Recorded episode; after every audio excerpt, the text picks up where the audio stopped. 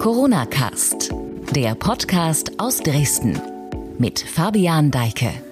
Das war das lange erste Maiwochenende und hier ist wieder der Corona Cast, heute in einer Expressausgabe. Ich bin Fabian Deike und das ist das News Update für Sachsen.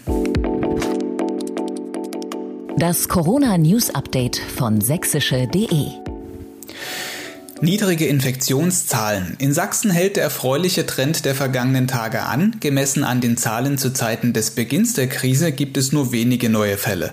An diesem Montag waren es 18 mehr als am Vortag. Insgesamt stieg die Zahl der Infizierten im Freistaat auf 4.749.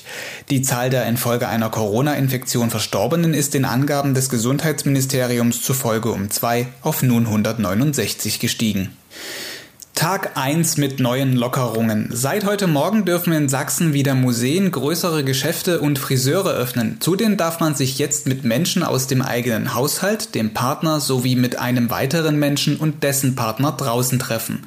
Auch Versammlungen mit bis zu 50 Teilnehmern sollen im Freien wieder möglich sein. Vereinssport unter freiem Himmel geht auch wieder, also auf Rasen und Tennisplätzen sowie Laufbahnen. Wichtig ist immer Mindestabstand von 1,50 Meter und Hygienevorschriften einhalten. Spielplätze dürfen auch öffnen, Voraussetzung hier ist ein hygienisches Nutzungskonzept. Alles zu den neuen Regeln und das teilweise Schlange stehen vor Einkaufszentren wie etwa bei Ikea in Dresden finden Sie jetzt auf sächsische.de. Ermittlungen nach Demo in Pirna. Erneut hat es am vergangenen Wochenende in der Stadt Demonstrationen gegeben, eine angemeldete am Samstag, die am Sonntag dürfte allerdings die bisher größte gewesen sein und hat nun ein Nachspiel.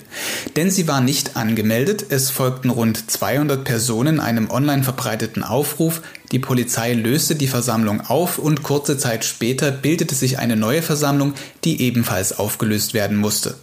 Gegen zwei Männer werden jetzt Verfahren eingeleitet. Es geht um tätliche Angriffe auf Beamte und Beleidigung. Außerdem kündigte die Polizei am Montag an, Videoaufnahmen der Demo auszuwerten. Auch in anderen sächsischen Städten gab es Einsätze bei Protesten gegen die Corona-Maßnahmen. Rügen statt Mallorca. So könnte dieses Jahr das allgemeine Credo für den Sommerurlaub der Deutschen lauten. Noch ist nicht sicher, ob und wie inländischer Tourismus in größerem Ausmaß möglich sein wird. Aber einige Ministerpräsidenten arbeiten an einem dreistufigen Plan, der ein schrittweises Hochfahren für Übernachtungsbetriebe vorsieht.